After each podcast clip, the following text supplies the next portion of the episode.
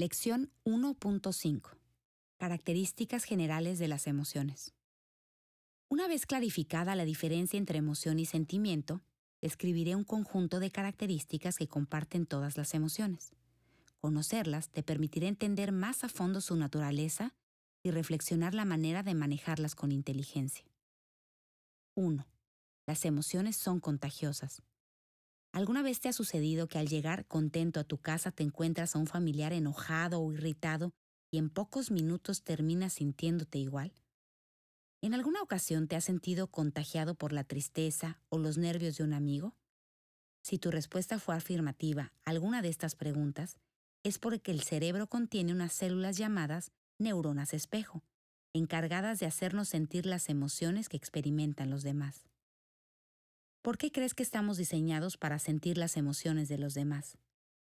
La respuesta a esta pregunta tiene que ver con la naturaleza humana. Somos seres sociales que nos fortalecemos al trabajar en equipo y al ayudarnos unos a otros. Y el deseo de ayudarnos es impulsado por nuestra capacidad de conectar con las emociones de los demás. Por eso, cuando ante los grandes desastres como los terremotos, las personas conectan con el dolor de las víctimas Siempre escuchamos historias inolvidables donde la compasión de un ser humano lo impulsó a salvar a otro. Pero la capacidad de conectar emocionalmente no solo funciona ante los desastres naturales. También nos inspira a esforzarnos y llegar más lejos.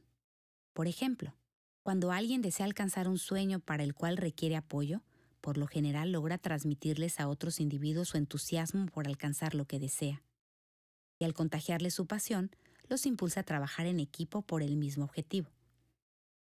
2. Todas las emociones nos comunican mensajes específicos acerca de nuestro entorno y nuestro interior.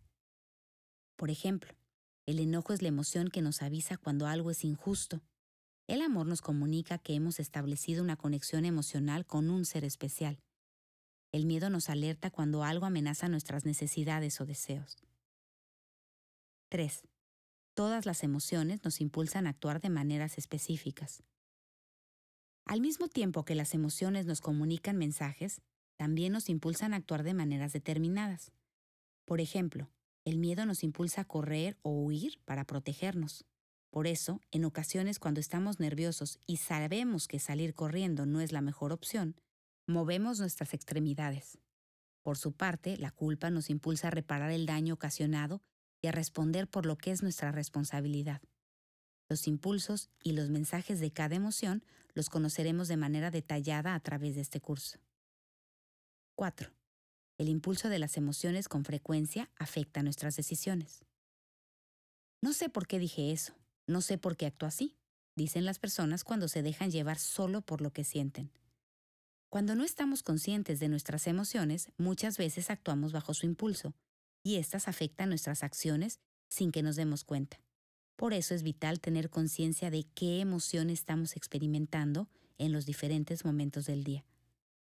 Realice el ejercicio 1.5.1 de la siguiente página y podrás comprender mejor la relación del impulso de las emociones con las decisiones que tomamos todos los días. 5. Todas las emociones se activan con tres elementos básicos. ¿Te has puesto a pensar qué es lo que enciende nuestras emociones? Si aplicamos el razonamiento lógico, podemos caer en cuenta que al conocer las fuerzas que encienden nuestras emociones, tenemos mayores posibilidades de ser felices. Todas las emociones humanas pueden ser encendidas a través de tres fuerzas. La primera fuerza son las experiencias. Cuando alguien te pise el pie con la intención de lastimarte, es natural sentir enojo, porque lo percibimos como una injusticia en contra de nosotros. El hecho de que un animal nos intente quitar la vida es una experiencia que por lo general enciende nuestra emoción del miedo.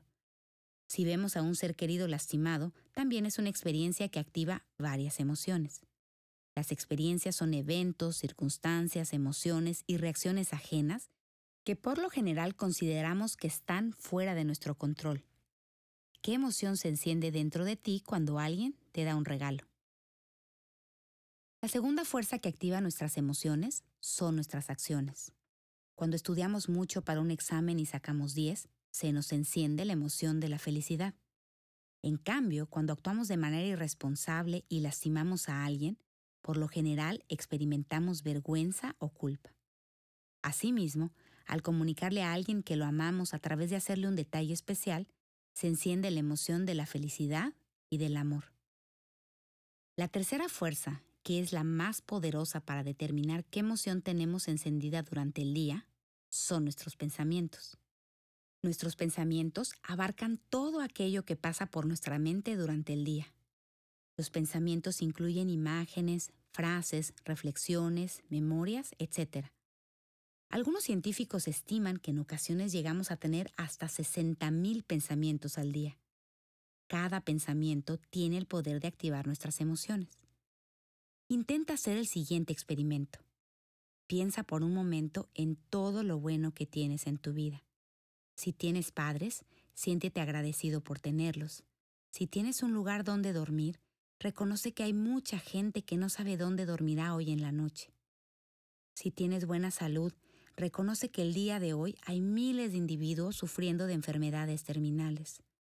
Si tienes amigos que te aprecian y familiares que desean lo mejor para ti, reconoce que eres afortunado.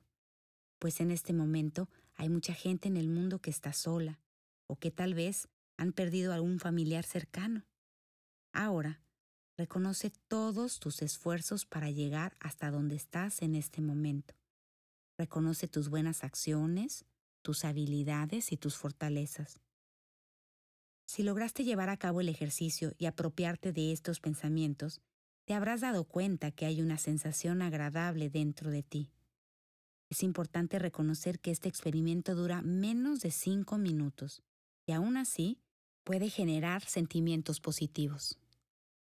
Los pensamientos que tenemos durante el día son lo que más determina cómo nos sentimos. Existen personas que a pesar de sus dificultades mantienen un enfoque positivo con sus pensamientos y por lo tanto, a pesar de sus circunstancias, son felices. ¿Conoces a alguien que haya tenido una vida difícil y que a pesar de ello sea feliz? Si eres analítico, podrás darte cuenta que de las tres fuerzas que encienden nuestras emociones, tenemos el poder para controlar dos de ellas, lo cual nos da el poder de ser felices. De hecho, existe un tipo de terapia que ayuda a los individuos a reconocer pensamientos negativos y cambiarlos por positivos para ayudarlos a disminuir sus niveles de ansiedad o de enojo. Esta terapia se conoce como cognitivo-conductual y al ponerla en práctica los individuos desarrollan su conciencia para manejar sus emociones sanamente.